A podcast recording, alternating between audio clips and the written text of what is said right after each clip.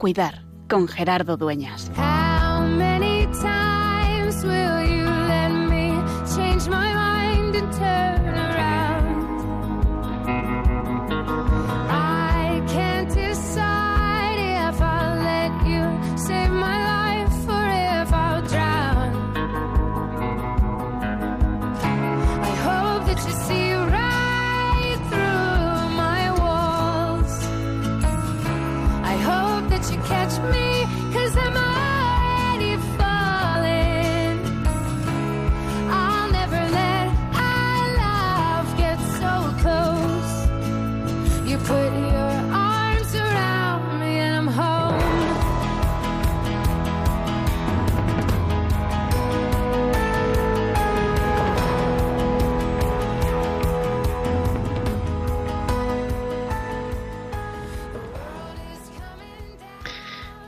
Verdad es que tenía un poco de miedo o de precaución, porque hacía tiempo que no me ponía de manera formal a estudiar delante de los libros, con asignaturas, apuntes y exámenes.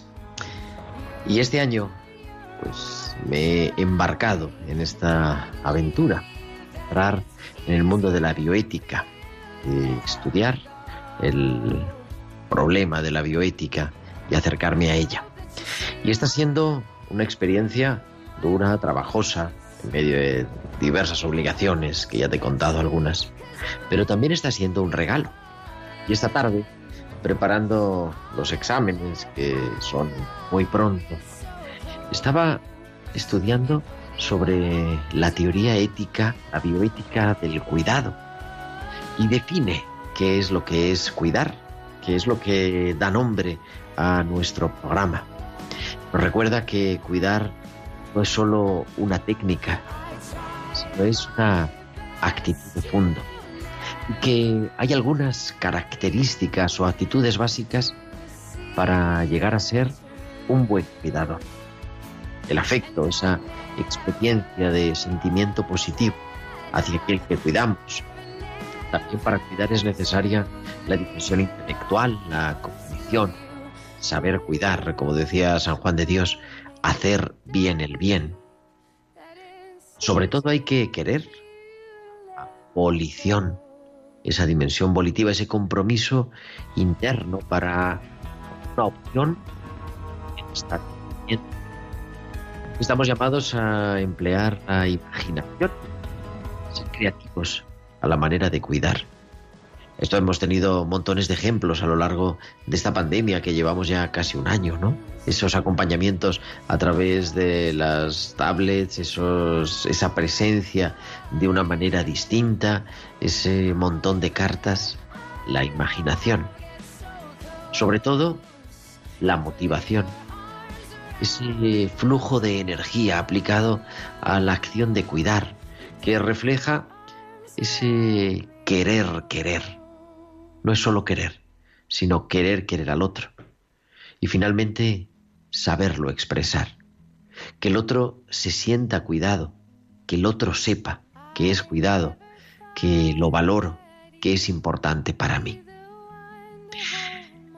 Ojalá cada uno de nosotros podamos hacer vida este proyecto y que se nos convierta en un auténtico lema, en un auténtico leitmotiv esto de que es eh, tiempo de cuidar, porque en la situación de la enfermedad, en la situación de pandemia o cuando cualquier problema se hace presente en nuestra vida y nuestra vida muchas veces, demasiadas veces es problema, que nos recordemos cómo cuidarnos unos a otros y cómo cuidar también a los que nos cuidan.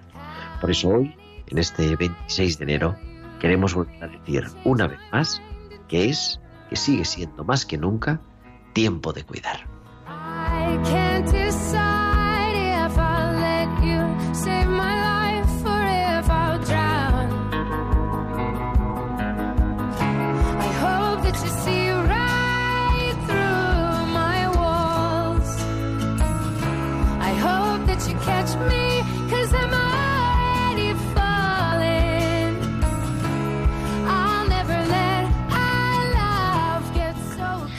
Pues muy buenas noches, queridos amigos de Radio María. Son las 8 y 5, las 7 y 5 de la tarde en Canarias y comenzamos en directo desde estos estudios improvisados que tenemos ahora debido otra vez a la pandemia, pero bueno, haciendo posible llegar hasta tu casa en este 26 de enero ya del año 2021 y el programa 115, 115 martes acompañándote de 8 a 9, de 7 a 8 en Canarias, en el que es el programa de la de Pastoral de la Salud de Radio María. ¿De qué vamos a hablar hoy? ¿Qué es lo que nos va a ocupar en esta hora de radio que compartimos cada martes? Pues eh, el programa de la semana pasada, si recuerdas, estuvimos hablando de algunos problemas de las parejas, de los matrimonios, cuando se da la circunstancia de que no pueden tener hijos, no pueden tener descendencia, no pueden tener esa fecundidad vivida de esa forma. Y hoy hemos tenido bastantes mensajes, repercusión. Queremos profundizar en ello y queremos también contar con vosotros, con vuestro testimonio. Va a acompañarnos desde, pues de dentro de unos minutos un especialista en este tema, Frank Well, de especialista, estudioso y además que lleva también el corazón esa carga pastoral de poder acompañar en estas situaciones y queremos hablar con él y escucharte también a ti. Así que dentro de un ratito vamos a abrir los micrófonos para que nos cuentes qué es lo que estás viviendo, alguien o tú personalmente o alguien que tengas cerca. Y además de todo eso, pues como siempre, nuestros hospitales con alma, nuestras pinceladas bíblicas y tantas cosas.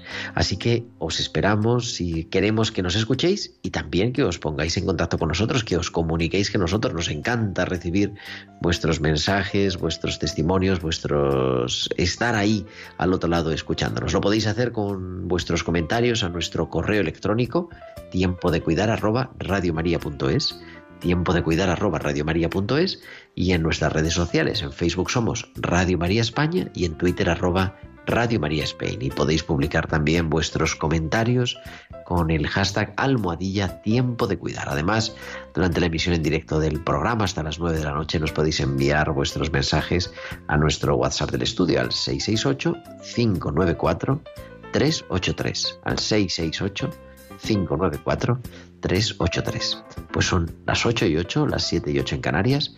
Tenemos todo listo. Comenzamos este programa 115 de Tiempo de Cuidar. Stop the clocks, it's amazing. You should see the way the light dances up your hair.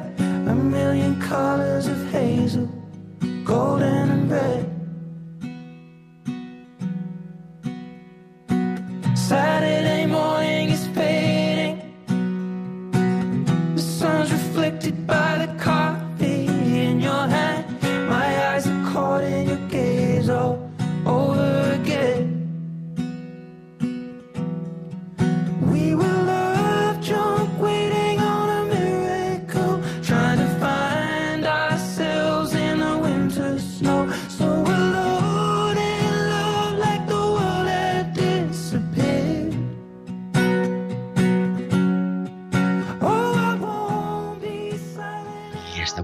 directo en Radio María en Tiempo de Cuidar y tenemos al otro lado del teléfono a nuestro invitado especial de hoy, que es Fran Well. Fran, muy buenas noches.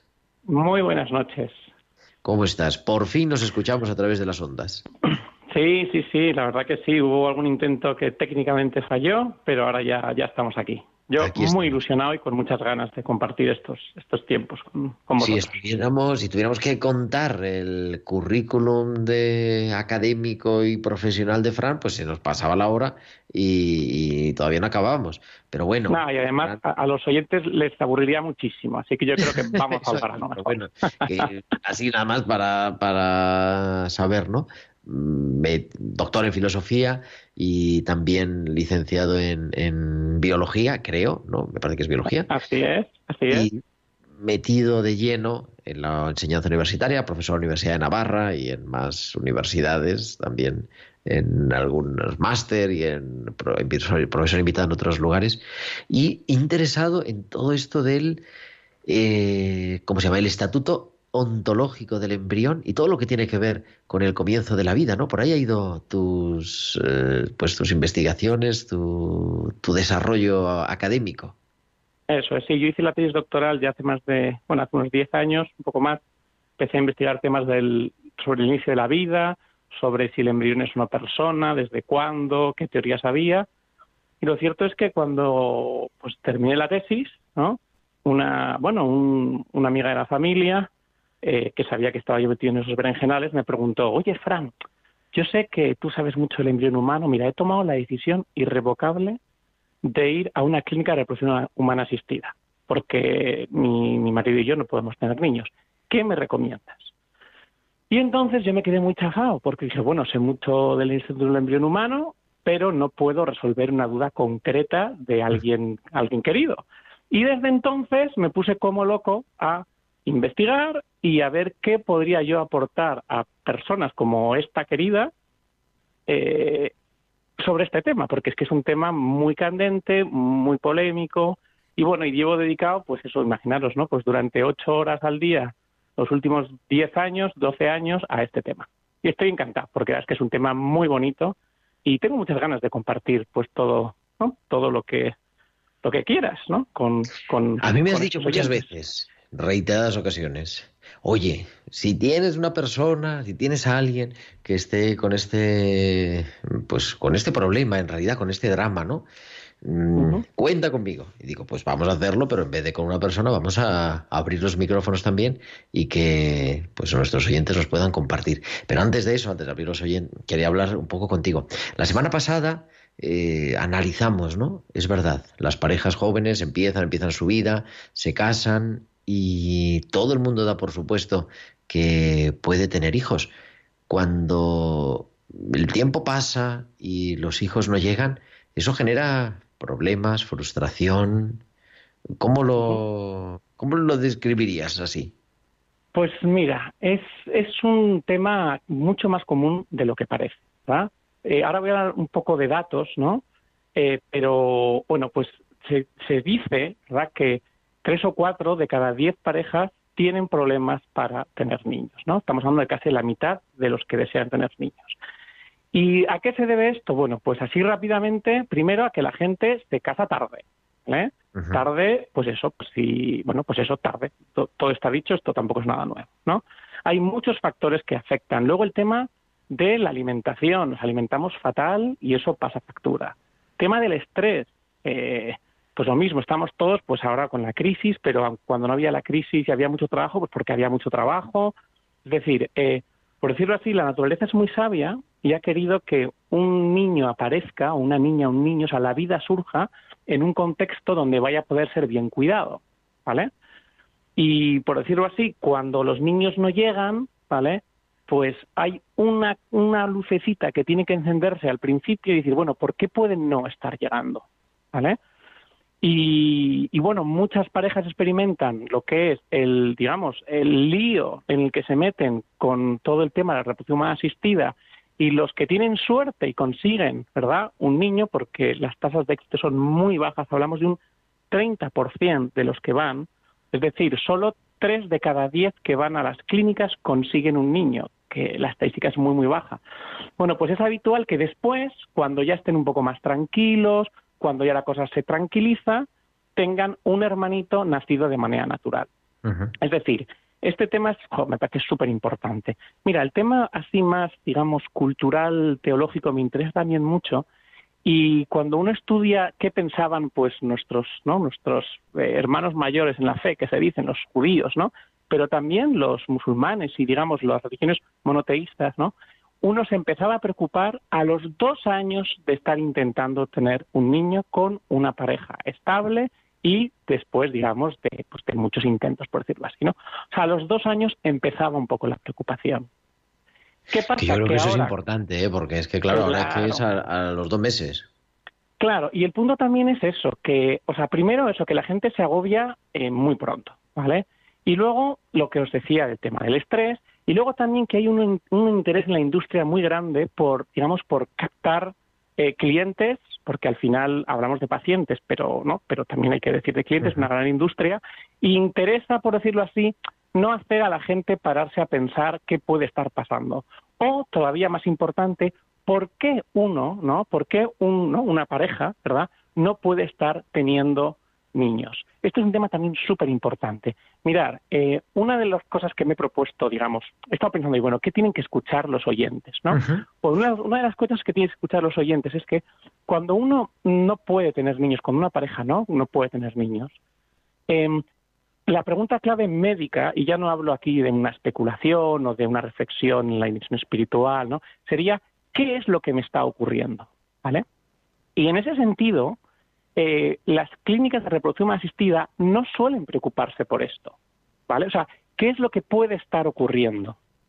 ¿Vale? Entonces, eh, encontramos, ¿no? Digamos, todo a lo que va a llevar a esa pareja, tal y como está montada la industria, ¿no? Y los servicios que se ofrecen, es acudir directamente a la clínica de reproducción humana asistida, ¿vale? Cuando encontramos también servicios, ¿no? Servicios biomédicos, personas, especialistas, encargadas de analizar, ¿no? ¿Qué es lo que está aconteciendo? ¿Por qué esta persona, por qué este matrimonio no puede tener? Y muchas veces, ¿no? Eh, o sea, lo más sensato, lo que, te, lo que te dice el sentido común cuando tienes una herida en un dedo, no es arrancarte el dedo, ¿no? Bueno, primero vamos a ver la herida, vamos a ver qué pasa en la uña y ya como última opción, si se empieza a engangrenar, entonces sí que te vas a cortar el dedo, por decirlo así, ¿no? Pero no desde el principio. Y en ese sentido, la lógica biomédica, la, o sea, el sentido común, lo que tendría que llevar a una pareja no es, por decirlo así, comenzar con las técnicas de reproducción humana asistida, digamos, duras, ¿no? Sino acudir a servicios. Hay personas, yo conozco a, a- a, ¿no? Desde, digamos, de redes hasta personas concretas, ¿no? Que se dedican, digamos, a estudiar, a analizar cuáles son las causas, ¿no? Que pueden ser desde unas trompas ligadas hasta una infección, es decir, hay muchas causas, ¿no? Que resolviéndolas y encima ahorrándote un dineral, que es que esta es otra, ¿no? Claro. Importantísimo. Entonces yo lo que siempre digo, porque claro, yo ahora estoy hablando a un foro, pues eso, de, de oyentes, pues que digamos que tiene una dimensión espiritual que le preocupa, ¿no? Por, por eso esto es Radio María, ¿verdad? Pero realmente desde el punto de vista biomédico, escuchar a quien escuchara, la cuestión sería, primero preocúpate por que te estudien bien cuál pueden ser las causas, ¿vale? Y ya cuando vean que estudiando las causas las cosas no salen, entonces ya planteate lo que quieras, pero comienzas por ahí. Y será bueno para tu bolsillo y luego pues para, para tratar esa realidad, ¿no? Que, que está evitando que tú puedas, ¿no? Pues tener niños. Este sería como el, el primer mensaje, ¿no? Un primer No mensaje matar, que no no suele... moscas a cañonazos, ¿no? Podríamos decir. Sí, sí, sí. Y Vale. luego yo te digo que te ahorras el bolsillo y luego te ahorras el tema de riesgos, que esto es muy importante también, ¿no? El, el riesgo que puede suponer no solo para ti, sino para el futuro niño o niña que van a nacer. ¿m? Estas técnicas de reproducción humana asistida, ¿verdad? Eh, todo lo que saben, de, todo lo que suena de fecundación in vitro, este tipo de cosas, ¿no? Se ha visto ya, y esto es lo que me parece un poco o sea, alarmante, ¿no? Y de hecho, bueno, mi investigación va, va por ahí, se ha visto que tiene un aumento de determinadas enfermedades graves, un aumento de riesgo de padecer determinadas enfermedades graves, como pueden ser autismos, determinados tipos de cáncer, linfomas, atresias, que son un tipo de malformaciones, mutismo selectivo, es decir, eh, un tipo de enfermedades que son producidas, ¿vale? Están relacionadas, para ser exactos, ¿no? O sea, hay una relación entre los niños que nacen y ese aumento de riesgo. ¿Por qué creo que esto es importante? Porque, claro, eh, por decirlo así, yo entiendo que haya eh, pues matrimonios y que sean matrimonios católicos, pues que sientan esa vocación, ¿no? De ser, ¿no? De, de ser madre y padre, ¿no? padres. Eh, eso es, ¿no? O sea, y hay un movimiento pues muy vocacional, ¿vale? Y de repente uno ve que no puede, que no puede. Bueno, pues lo que habría que comentar, y esto va a sonar un poco así duro, ¿no? Pero vamos a ver que el acudir a las técnicas de reproducción humana asistida, ¿vale? Uno, y esto es descriptivo, ¿vale? Está aceptando la posibilidad de que aquellos que te ayuden le vayan a causar un daño directo a tu futuro niño. Y esto es así. ¿vale? O sea, uno está aceptando esa realidad. La realidad de que quien te ayuda a traer el mundo puede causarle un daño irreparable a este niño que llega. Y si eso es así, ¿no? Habría que preguntarse una cosa, y que este es como el último escalón de todos que a mí me da un poco de vértigo, ¿no?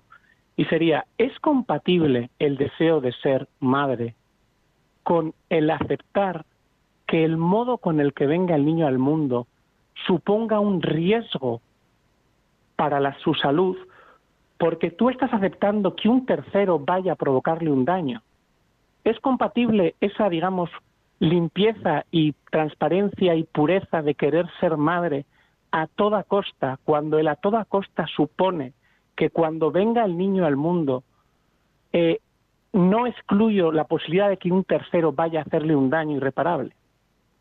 Este es el punto al que yo he llegado con mis investigaciones y con mi reflexión, por decirlo así, porque esto, por decirlo así, yo estoy compartiendo, por eso me hacía tanta ilusión compartir con, con los oyentes, ¿no? O sea, no es solo, bueno, tengo una vocación, eh, yo he dado charlas a veces a, a, ¿no? a familias, ¿verdad? Me acuerdo una en Madrid que me invitaron para hablar de este tema y me venía un, nada, un, un señor médico católico y me decía, joder, pero Fran, es que mi hija siempre ha querido ser madre y ahora que tiene este problema, ¿cómo no nos vamos a ayudar de la medicina, no? Entonces, claro, yo aquí ya me meto con tema más especulativo, ¿no? Pero yo, yo le dije, yo le decía, mire, dudo que si Dios es Dios Padre, como los que creen o creemos lo tenemos en consideración, ¿no? Un Dios que nos quiere y que nos ha creado y nos conoce. ¿no? Dudo que a una persona tuerta le ponga la vocación de ser árbitro. O sea, me parecería duro, ¿no? O sea, me parecería duro. Así que en ese caso yo lo que siempre digo es, bueno, eh, eh, primero las causas, atajemos las causas, ¿no? O sea, que estudien bien las causas, no voy a hacer que tenga una solución, ¿no? Pero si no, eh, hay que ver hasta qué punto una cosa es una vocación y la otra cosa es satisfacer un deseo. ¿no? Es que para mí es el gran, la gran incógnita, ¿no? En dónde uno se mueve, porque es ¿Y cómo muy fina la línea eso? que se Claro, pasa. claro, claro. Claro, es muy difícil. Yo por eso a los digo, esto no lo diría ni en el ámbito de, quiero decir, ni en el ámbito de, de las universidades, ni en las clínicas en las que doy cursos, por eso me encanta la oportunidad que me has dado, ¿no? Sería, bueno, esto es, o sea, no entiendo, no, o sea, no conozco ninguna situación discernir y para hacer oración y para, vamos, andar con calma, ¿no? Que esta situación tan, digamos así, existencial. Y más sabiendo, ¿no? Que eh, en lo que respecta a los católicos, ¿no? El tema de la cruz y del sacrificio es algo así que nos tiene que sonar algo. Ya digo que aquí me estoy yo excediendo, pero bueno, todos me perdonarán, ¿no? Pero bueno, que todos sabemos que esta vida no es fácil para nadie. Es verdad, claro, es que eh, es cierto, se, se hace presente ahí, ¿verdad? El, el problema, el deseo, hay que, bueno, pues discernir bien. Pero bien, claro, Dios tampoco nos puede pedir algo imposible, eso, eso está claro. Sí. Y luego hay otra cosa que a mí también me, me causa como cierta, cierta inquietud, ¿no? Y es, si, ya digo, para los creyentes que nos están escuchando, ¿no? Si la vida la entendemos como un... es que esto es algo, digamos, parece una... Es, pero es así, sea, la vida, la vida humana, cada una de nuestras vidas es un don, es un regalo, ¿no? ¿Cómo se puede comprender la vida como un don y a la vez como cursar un pedido? Porque al final, cuando uno va y acude a este tipo de técnicas, sea la que sea, sea inseminación artificial, sea fecundación in vitro, sea ICSI, no deja de cursar un pedido. Es decir, yo voy a un sitio, digo, quiero esto, pago un dinero, cojo una cita, me hacen tal, me hacen cual, y es, ¿no? Entonces, esto es lo que a mí más me, me, me in- me inquieta, ¿no? Cómo reconciliar, ¿no? La vida como un don de cursar un pedido. Sí, que luego es verdad y que al final ese es el, el reto, ¿no? Que la vida se nos regala. Es verdad que el niño nacido como sea, de- por la técnica que sea, sigue siendo un regalo, pero esa, eso lo que hay detrás, ¿no? El, el tenerlo todo tan controlado, el tiempo, el momento, el día. sí. Falta. Sí, eso a mí me llama. falta de algo. todas maneras, eso, esto que has dicho es muy importante, esto que me has dicho, ¿eh? y me alegra mucho que hayas comentado. Mira, eh, cuando se abre paso a la vida, da exactamente igual, entenderme bien, el modo con el que se ha formado. O sea, y esto es lo bonito. Por eso vemos que en la generación de la vida hay algo ahí increíblemente trascendente, ¿no? Porque cuando se abre paso, por decirlo así, el proceso del que ha venido deja, digamos, pasa un segundo o tercer plano hasta el punto que decimos, ¿no? Que, o sea, que los niños nacidos, vamos a suponer, de una violación, ¿no? O sea, eh, eh, bendito sea el niño, por decirlo así, ¿no? Dentro del drama del proceso, pero por decirlo así, que el momento que hay una vida, ¿no? Eh, la alegría inunda. Y esto se ve, por supuesto, en aquellos matrimonios ¿no? que van a la reproducción asistida. En este sentido, no hay que confundir las dos cosas, ¿no? Y en ese sentido también es importante porque, por supuesto, que Dios está ahí. O sea, eh, en la generación de la vida es cosa de Dios, no es cosa, digamos, solo nuestra. ¿no? Por eso decimos procreación y no creación, ¿vale? Y por eso también decía antes, bueno, em, eh, las mujeres de 40 años que van a las clínicas, que son la mitad de toda la población que va a las clínicas, la tasa de éxito es del 12% cuando utilizan sus propios óvulos. O sea que al final, o sea, eh, casi una, o sea, una y pico de cada diez que van va. O sea, es decir, que ni siquiera ir te garantiza nada. Lo que quiero decir es que Dios, por supuesto que está presente y, por decirlo así, aunque no hace falta pruebas para ello, ¿no? No todo el que lo propone, ¿no? Eh, se lo Claro. trae para casa, ¿vale? En ese sentido también, cuando se dice, no, es que jugamos a ser Dios, y a mí me hace gracia, bueno, no, no jugamos a nada, Dios sigue siendo Dios, ¿no? Y sin Él, sin su voluntad, no hay nada que hacer, ¿no? En ese sentido, bien.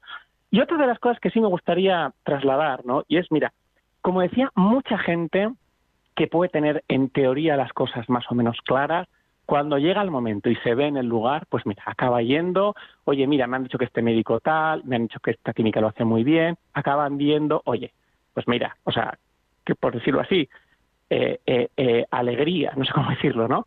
que acaban teniendo un niño, pues mira, alegría. Ahora bien, lo que sí dice el magisterio de la Iglesia de una manera clara, ¿no? es que las técnicas de alta complejidad, es decir, lo que te hacen en las clínicas, ¿no? O sea, la fecundación in vitro, etcétera, eso, digamos, no está moralmente eh, eh, aceptado por, ¿no? por el magisterio de la Iglesia. Entonces, ¿qué quiero decir con esto? Que yo animaría a todos aquellos que han ido a las técnicas, que han tenido niños, no han tenido, y que, por decirlo así, viven, quieren vivir su fe, ¿no? Pues que en vez de empecinarse en, en decir, no, esto está bien, porque es una misión, porque fíjate qué niño maravilloso tengo, porque tal, muy bien, disfrútalo y lo que digo, alegría, pero me, a mí me daría mucha pena, ¿no?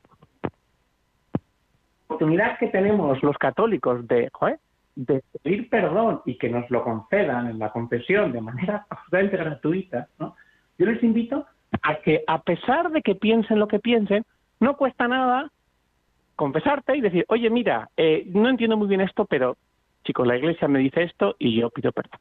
Lo digo porque sería una pena que además de que Dios concede a los que hayan ido y lo hayan tenido, ¿no? Pues que digamos que tengan esa, digamos, esa, por decirlo así, humildad y esa especie de decir, bueno, no comprendo bien, pero joder, te voy a pedir perdón, ¿no? Porque bueno, porque esto es algo que por lo que por lo que dice el magisterio, pues pues no, pues no es algo moralmente aceptable, aunque yo sé que tú me has dado a esta criatura porque tú has querido, por decirlo así, ¿vale? Eso también creo que es importante no no perderlo. Una cosa es hablar en teoría y otra cosa es aceptar que todos, El ¿no? caso, pues todos comentamos, a- o sea, todos además eh, somos imperfectos y Dios nos quiere imperfectos, ¿no? Aunque nos llaman a perfección, entiendo, ¿no? Pero bueno, nos conoce mejor que nadie y en ese sentido no, digamos, ponernos chulitos, por decirlo así, con él, ¿no? O sea, este sería un poco el mensaje también, después de hablar con muchísima gente, al final acabamos hablando de, ¿no? Pues de a los que tienen, ¿no? Los que son católicos tienen sensibilidad, pues a comentarles un poco esto, ¿no? Que, que me da pena, ¿no? Como al final queremos amarrar, ¿no? Y decimos, bueno, chico, pues, ¿no? Pues, pues adelante, ¿no? No sé. Estamos hablando en tiempo de cuidar en esta tarde con Fran Well y, y queremos, yo creo que Fran te puedes quedar un ratito más con nosotros, ¿verdad? Para... Por supuesto, y encantado, encantadísimo, la verdad. Vamos a abrir también los teléfonos para que pues los que queráis compartir vuestra experiencia o preguntarle algo, ahora aprovechar que tenemos aquí a un experto que a veces no sabemos bien dónde recurrir, pues podáis entrar en nuestra tertulia. Os recuerdo el teléfono para intervenir en tiempo de cuidar en directo es el 91 005 94 19, el 91 005 94 19 y vamos a viajar como hacemos cada día, cada semana, cada martes a esas pinceladas bíblicas que nos trae nuestra especialista, nuestra exégeta de cabecera, Inmaculada Rodríguez Torné, que la semana pasada nos habló un poquito del Shabbat y nos dijo que esta semana iba a concluir, así que vamos a escucharla, las pinceladas bíblicas, con la directora de la revista Tierra Santa.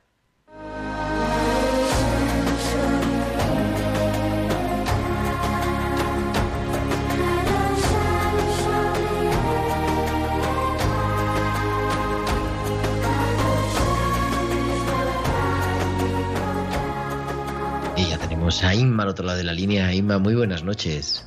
Querido Gerardo, queridos amigos, hoy vamos a seguir con el Shabbat. Vamos a profundizar en la revolución del Shabbat. El Shabbat, el sábado bíblico, da para tanto que seguimos hoy con este mandamiento que algunos dicen que es cosa más bonita, que es el preferido de Dios. Recordemos que en el Decálogo, en su otra formulación, la del Deuteronomio 5, que es muy similar, eh, Dios especifica un poquito más y dice, durante seis días trabaja y haz tus tareas, pero el día séptimo es día de descanso dedicado al Señor tu Dios. No harás trabajo alguno, ni tú, ni tu hijo, ni tu hija, ni tu siervo, ni tu sierva, ni tu buey, ni tu asno, ni tu ganado, ni el inmigrante que viva en tus ciudades, para que descansen como tú, el siervo y la sierva. Hay que ver qué revolucionario es este mandamiento. Imaginemos que en la época bíblica no existían sindicatos ni artículos que regularan los derechos de los trabajadores como tenemos en nuestros días. Por eso llama tanto la atención la prohibición absoluta de trabajar hace ya más de 3.000 años, también para el hijo, la hija, el siervo, la sierva, el buey, el asno, el ganado y el inmigrante. Es un mandamiento que se adelanta miles de años a nuestras legislaciones. Los inmigrantes, los de fuera de Israel, los sin papeles e ilegales tienen derecho a descansar. Cuidado que hasta los animales. ¿Qué diría el Señor o qué dirá con estas granjas que hemos montado los humanos con las gallinas hacinadas y la luz puesta a las 24 horas para que den huevos sin parar? ¿Qué dirá de las explotaciones ganaderas de animales encerrados sin espacio siquiera para moverse? ¿Y qué pensará cuando ponemos la ganancia y el rendimiento económico por encima de todo? Cuidado que el descanso es un mandato de Dios. Fue una auténtica revolución social en su época y sigue siéndolo por desgracia. Y todavía hay cristianos que piensan, que dicen que el Antiguo Testamento no sirve y está pasado. Madre mía. No olvidemos que nuestro Señor nos ha puesto a los seres humanos al cuidado de la creación. No nos ha hecho sus amos despóticos, sino sus cuidadores. Los cristianos no podemos transgredir los mandamientos de Dios ni su voluntad para nosotros. No olvidemos tan alta vocación a la que hemos sido llamados y que sería un pecado eh, transgredirla. Pues ahí lo dejo. Hasta la semana que viene, amigos. Pues hasta la semana que viene, Inma, Inmaculada Rodríguez Torné, nuestra biblista de cabecera con sus pinceladas bíblicas en tiempo de cuidar.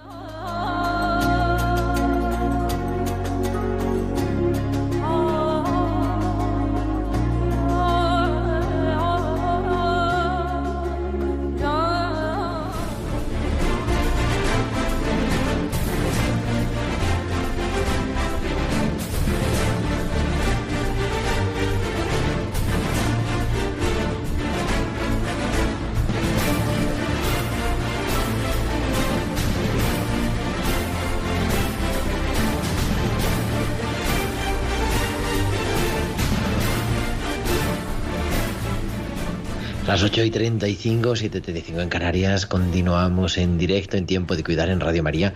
Hoy se me ha olvidado decirlo al principio del programa, nuestro el control técnico lo está llevando nuestro querido Javi Pérez y con la producción Tibisay López y la producción musical Bárbara Omar y precisamente la, barba, la Bárbara madre, la madre de nuestra productora musical, nos está escuchando desde la UBI, lleva en el hospital desde el 13 de diciembre, más de un mes, más de un mes en la UBI con el coronavirus está saliendo y esta tarde le han dejado una tablet para escuchar tiempo de cuidar, o sea que nos han escuchado desde muchos sitios, pero también desde la UBI. Pues un saludo para ella y para todos los que nos seguís desde la cama, desde ese miedo de la enfermedad. Esta tarde estamos hablando pues de otras situaciones que también tenemos que cuidar. Estamos con, con Fran Well. Fran, muy buenas noches otra vez.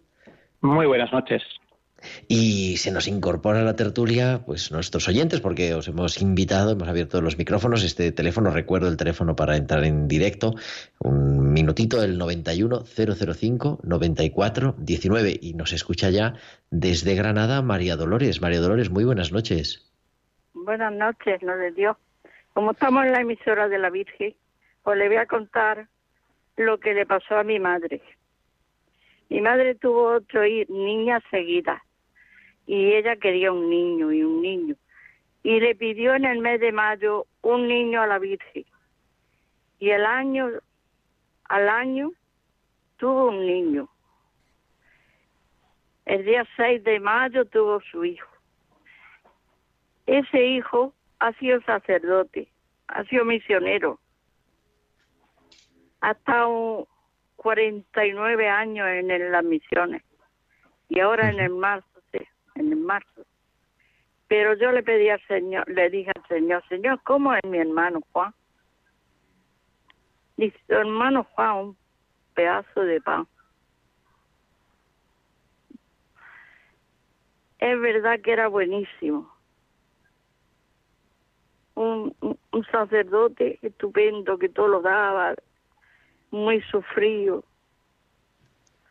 Y ha fallecido en marzo, Yo creo- Dolores. ¿Cómo? Y digo que ha fallecido en marzo, es que no te he entendido yo bien. En marzo ha fallecido. Vaya, pues pedimos por él, va a hacer, a- va a hacer ahora Pero yo un creo que tenemos un santo, ¿eh? Bueno, pues eso está, eso está muy bien. Pues muchas gracias, María Dolores, por compartirnos también esta historia. Es otra manera también, además de recurrir a todas las cosas, Fran, recurrir a la intercesión de María nunca está de más, ¿eh? Sí, de hecho, fíjate que, o sea, eh, quiero decir, si uno, vamos a ver, si uno confía, ¿no? Confía en, ¿no? en, en aquel a quien cree, en quien cree. Pues está claro que, que esa vía tiene que estar. No digo Siempre yo que ahí, claro. vaya a ser efectiva, será efectiva si, si es su voluntad, si no, no. Pero está claro que, que estamos en sus manos, o sea, todos, También. ¿no? Y en ese Ponernos sentido en creo manos. que... Sí, sí, sí. Y vamos a viajar también hasta Alicante, porque María Luisa ah, también ha llamado el 91005-9419 y entra en directo en tiempo de cuidar. María Luisa, buenas noches, te escuchamos. Buenas noches. Pues mm, mi historia es un poco larga, voy a tratar de, de acortarla.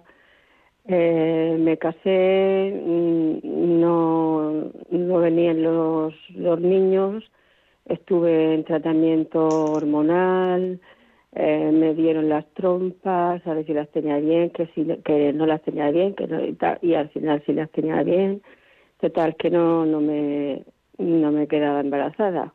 Entonces el médico ya me dijo que la única solución era o in vitro o inseminación artificial.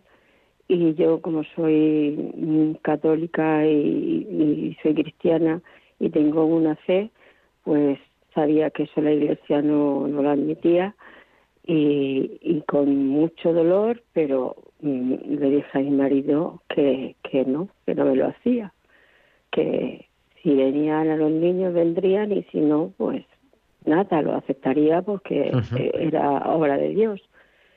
Y a los unos cuantos años, pues decidimos adoptar.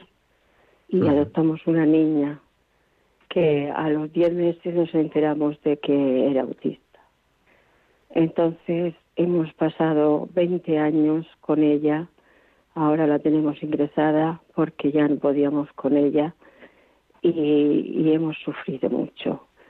Pero mm, yo me recrimino de, de que no, no he sido todo lo cariñosa que, tenía que haber sido porque he estado enferma de ansiedad, de depresión, me afectó mucho y, y a veces pues pienso eso, que, que tenía que haber sido más cariñosa, estar más pendiente, estar más pendiente de ella, pero la quiero con locura. La quiero con locura y le doy gracias a Dios todos los días porque me la dio. Porque Pues la- María Luisa, la gracias por compartirnos también tu historia. Te contestamos por la radio. Fran, otra vía Sí. que poco se nos olvide, ¿no? Eh, el tema de la adopción, que además en España se hace bien. Sí, sí, sí, somos en esto ejemplos, o sea, somos ejemplo en, en esto. Y, y da mucho que pensar el tema de la adopción, porque ciertamente hay muchísimos niños que desean ser acogidos por una familia, luego ves que hay muchos matrimonios que desean, ¿no? Eh, ¿no? Pues tener un niño, ¿no? El verbo tener me parece siempre muy feo porque los niños no son nuestros, por decirlo así, ¿no? O sea, en ese sentido, pues un niño te lo, ¿no? Se- te ofrece para que lo cuides y para que lo quieras hasta que, ¿no? Hasta que, por decirlo así, se, se va para formar otra familia. Entonces sí, está claro que el tema de la adopción es algo, es algo que está ahí, ¿no? Y que, y que bueno, y que está ahí a la espera. Hay otra alternativa que va a sonar un poco esotérica, pero yo escuché sobre ella hace unas, unos meses, ¿no? que, bueno, yo lo anuncio así y luego os doy el, el dato de, de la persona, pero estoy hablando de lo que es una maternidad espiritual. Que, bueno, que yo me quedé muy sorprendido escuchando un testimonio maravilloso de cómo un matrimonio que no podía tener, ¿no? que no ha podido tener niños de hecho, eh, bueno, pues ella, eh, de hecho, lo presentó públicamente, ¿no? Cómo ha ido experimentando lo que es eh, la maternidad espiritual, que viene a ser, uy, como me escuche ella, me, me mata, ¿verdad? Porque lo voy a decir fatal. Pero en definitiva es, ¿no? Acoger a personas, no necesariamente niños también, pero sobre todo, pues jóvenes y adultos, ¿no? A los que, o sea, guiar y orientar con un amor maternal en el, o sea, en, en la vida, sobre todo en el acercamiento a Dios. Y esta mujer, ¿no? Esta chica, bueno, joven, ¿no? Tiene, pues, tiene treinta y muchos, cuarenta, ¿no? Pues nos hablaba con mucha naturalidad de cómo, eh, bueno, pues había recibido especie de don y cómo, pues, tenía veintipico, treinta y pico personas adultas a las que, bueno, a las que orientaba, guiaba, enseñaba a rezar y, por decirlo así, era un poco surrealista, ¿vale? Pero ella hablaba con muchísima naturalidad de su maternidad espiritual y cómo los que estaban, o sea, los, los adultos y los jóvenes, ¿no? Le, o sea, le, por decirlo así, le, reconocían en ella la madre que no han tenido, o sea, muy fuerte. Algo, ya os digo, súper fuerte.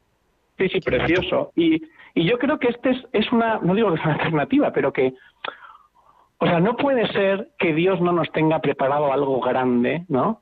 Eh, y más para aquellas personas que tienen vocación de ser madre y padre y no pueden serlo. O sea, no, no estamos abandonados, ¿me explico? Y hay que tener confianza y esperanza. Y en ese sentido, eh, eh, yo ya digo, creo que, por ejemplo, si la industria se aprovecha de, esa, de esa desesperación muy humana, por otra parte, ¿no? Y hace que no demos los pasos adecuados. Y como digo, un paso adecuado sería ponerse en manos de aquellos especialistas que estudian las causas de tu infertilidad. Es que ese es el paso fundamental. Y solo después tendrá sentido ya desde un punto de vista médico y clínico acudir a las clínicas de reproducción asistida. Solo después, pero no, pero no antes. ¿no? Y para mí ese sería como el, el, gran mensaje. O sea, eh, eh, ¿qué decir? ¿Tienes problemas? Vale. Antes de acudir a una clínica, infórmate, ¿vale? De quién puede ayudarte para que, primero, te ahorres un, dineral y, segundo, te solucionen el problema, porque quizás tienes un problema real físico y está a la espera de ser descubierto. El dato interesante es que la tasa de éxito de esa disciplina, ¿vale? Eh, que estudia las causas de la infertilidad es exactamente igual, ¿no? Exactamente igual. Es aproximadamente igual, ¿verdad? Porque esto, aunque la ciencia suena muy científica, al final los que estamos dentro vemos que todos los dados bailan, ¿no? Pero bueno, o sea, que tiene una tasa de éxito similar a la de la reproducción asistida. O sea, que, que bueno, que al final, lo que decía antes, tres de cada diez salen con el pan bajo el brazo, ¿no? Y, y, y lo que salen, digo... De una forma y, o de otra, por un camino o por claro, otro. Claro, Claro, y, y en un lado no te arruinas y en el otro te arruinas. También es una cosa importante, ¿no? El, Oye, y luego, estamos mm, mm, quedando sin tiempo, pero es que nos llama Isabel de San Sebastián. Vamos a escucharla un momentito, ¿te parece? Y Por- casi por casi nos despedimos. Isabel, buenas noches. Buenas noches. Te escuchamos, Isabel. Ah, bien, bien. Eh, estoy oyendo el programa, lo oigo todos los días. Bueno, eh, en la familia yo tuve una mala experiencia. Una prima carnal, además, no podía tener familia y adoptó. Eh, fue una adopción un poco donde de donde trajeron a la niña, un primo carnal estaba de juez. Y no fue bien dando los pasos que le aconsejan y que no no no no no. El juez entró por medio fue a un colegio donde había niñas cojo a esta niña y me la llevo. Desastre. Le ha amargado la vida a mi prima. Le ha amargado la vida por no decir se la está quitando. Nada más Gracias, Isabel. La verdad que hay, hay casos duros y, y muy duros. Querido Fran, el tiempo en la radio se nos echa encima. Un minuto de resumen. Tengo un problema, una pareja que está con esa situación. ¿Qué hace? ¿Dónde llama? ¿Qué va al médico? ¿No? Entiendo. sí, ¿Cuáles son los pasos, eh, primeros pasos sí, a dar? mira, Aparte vale. de Mira, tranquilizarse. hay una cosa, sí, hay una cosa también es un dato importante y es que en los centros de salud normales o en los hospitales, ¿verdad? La única unidad que es rentable para el hospital es la unidad de reproducción humana asistida. Con lo cual, que le deriven a esa unidad de reproducción asistida es lo que hace sostenible el hospital. ¿Qué quiero decir con esto? Que al único lugar donde le van a enviar de manera natural es a que se haga una reproducción humana asistida. Digo esto porque lo que hay que hacer es, por decirlo así, el que uno coja las riendas y que trate de informarse bien dónde le hacen un estudio para estudiar las causas de infertilidad. Yo conozco a, a ver, hay una disciplina que se llama la naprotecnología, ¿verdad? Por un lado, pero también hay hospitales y clínicas especializadas en estudiar la causa de infertilidad. Hay también freelance, es decir, eh, eh, médicos y enfermeras y especialistas. Yo conozco a una, se llama Eva Corujo, ¿no? Como Orujo pero con C, que se dedica a esto. Eh, da, tiene una tasa de éxito similar a, a las que tienen las clínicas. Es decir, ese sería el paso. ¿Tengo un problema? Vale, voy a informarme bien. Vamos y también voy a informarme porque. Claro, y luego también hay una cosa importante, que es lo que decía al principio. Hay un aumento de riesgo de enfermedades gra- graves que correlacionan con las técnicas. Es hasta una responsabilidad que tienen los que quieren ser padres y madres para con sus futuros hijos. O sea, es una responsabilidad el informarse bien porque hay alternativas no invasivas que además no suponen un aumento de riesgo para el futuro niño. Es decir, que, que esto que antes no se sabía, ahora se sabe, pues yo animo a que dejen como última opción las clínicas, en el caso de que se planteen ir, porque hay muchas alternativas antes. Y luego, si uno es creyente y católico, ¿no? bueno, pues que, o sea, que pues que se lo piense bien y que medite bien, que se informe bien, ¿no? Y que sepa distinguir, intente distinguir, yo no tengo fórmulas, ¿verdad? Lo que es un, ¿no? un deseo insatisfecho que en un ámbito o en otro todos tenemos, ¿no? Y lo que es, por decirlo así, una vocación, que una vocación es algo, una llamada de Dios. O sea, decir que algo es vocación es bastante fuerte. O sea, porque ya me gustaría a mí saber, por decirlo así, ¿qué decir? o sea, una, o sea, una vocación clara no, no, no es nada fácil, ¿no? Entonces, bueno, no, no decir alegremente, no, no, es que esto es lo mío. Bueno, pues espera, o sea, que el tema es mucho más delicado y confiar siempre en que nos cuida, es que esto es muy importante, o sea, de que estamos cuidados siempre y que somos escuchados siempre. Yo creo que esto es fundamental para, para los oyentes de Radio María, por decirlo así, que doy por eso. Que para Dios, como dice ¿no? nuestro programa, para Dios siempre es tiempo de cuidar. Querido Frank Will, eh, profesor y, y amigo también de Radio María, amigo de este programa, muchísimas gracias y contamos contigo en breve. Un placer haber compartido con vosotros estas inquietudes trascendentales. Pues muchísimas gracias, que Dios te bendiga y muy buenas noches. Gracias a vosotros. Y nos vamos porque hoy no ha entrado tan pronto nuestras historias con alma, pero creo que vamos a escuchar ya. Nos vamos hasta Bilbao para Valcisa y sus hospitales con alma.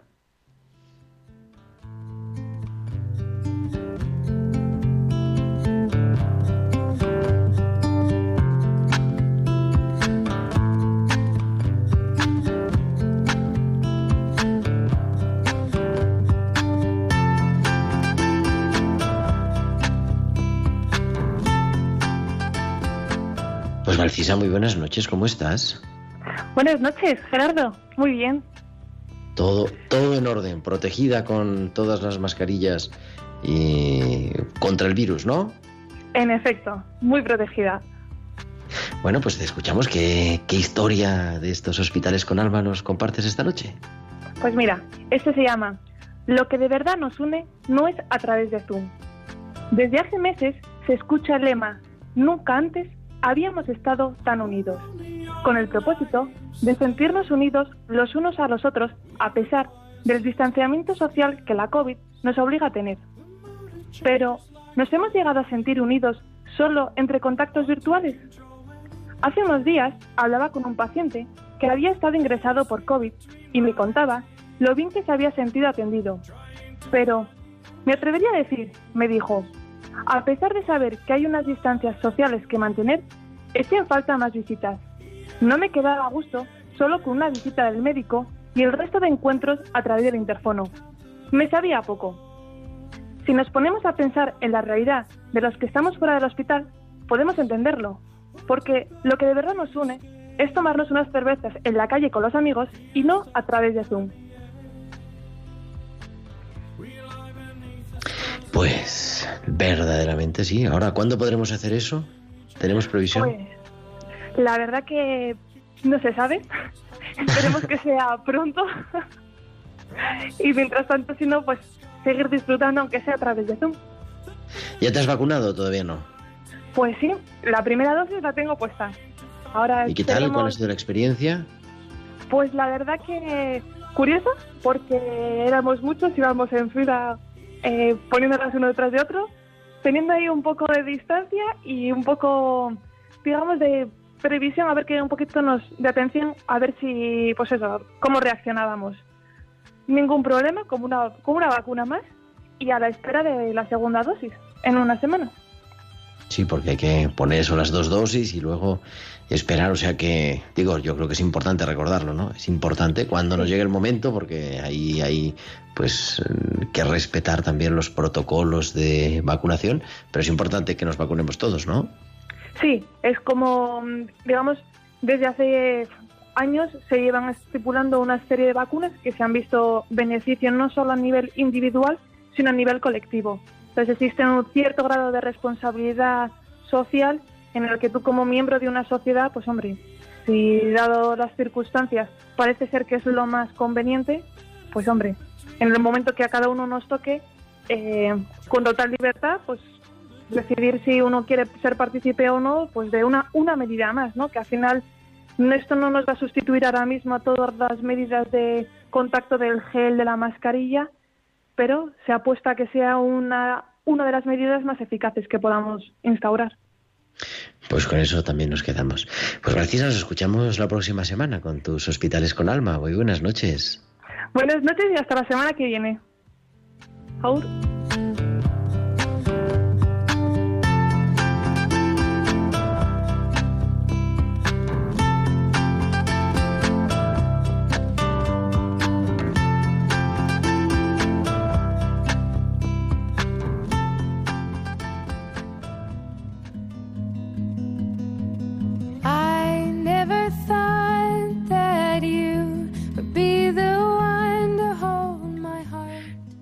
Arms y Cristina Perry, nuestra sintonía, la sintonía de tiempo de cuidarnos. Recuerda que estamos llegando al final del programa porque son ya casi, casi las 9 menos 5, las 8 menos 5 en Canarias. Siempre recordarnos que, que es tiempo de cuidar en cualquier situación de la vida, con el coronavirus, sin el coronavirus, con los problemas de, de reproducción humana, con otro tipo de enfermedades. Que no nos olvidemos, ¿verdad?, de tantas personas que siguen luchando contra el virus, que siguen cuidando en los hospitales, en sus casas, en las residencias y que vivamos así que siempre es tiempo de cuidar. Yo quiero darle de manera especial gracias a nuestro querido Javier Pérez. Javi, muchísimas gracias, muy buenas noches, que no te hemos saludado al principio, pero por lo menos al final. Buenas noches, Gerardo. Y nosotros volveremos la próxima semana, que será ya, alucinen ustedes, 2 de febrero, 2 de febrero de 2021.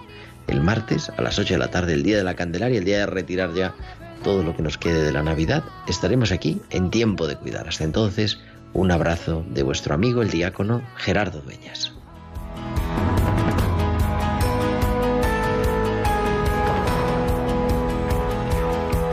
Han escuchado Tiempo de Cuidar con Gerardo Dueñas.